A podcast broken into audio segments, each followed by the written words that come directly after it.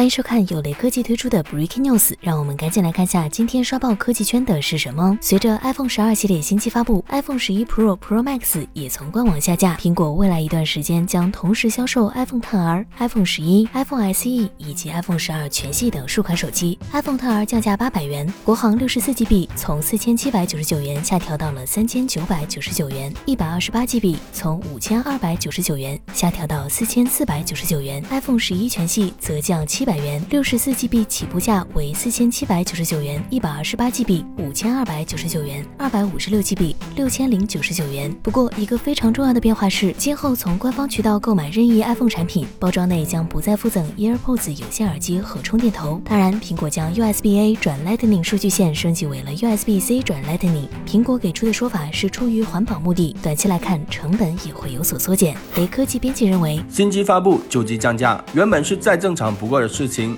只是苹果这些旧机型早已在第三方平台上降过价了，现在官方定价依然毫无吸引力，所以即使你真打算买旧款 iPhone，也建议去其他平台看看，甚至可以等下双十一。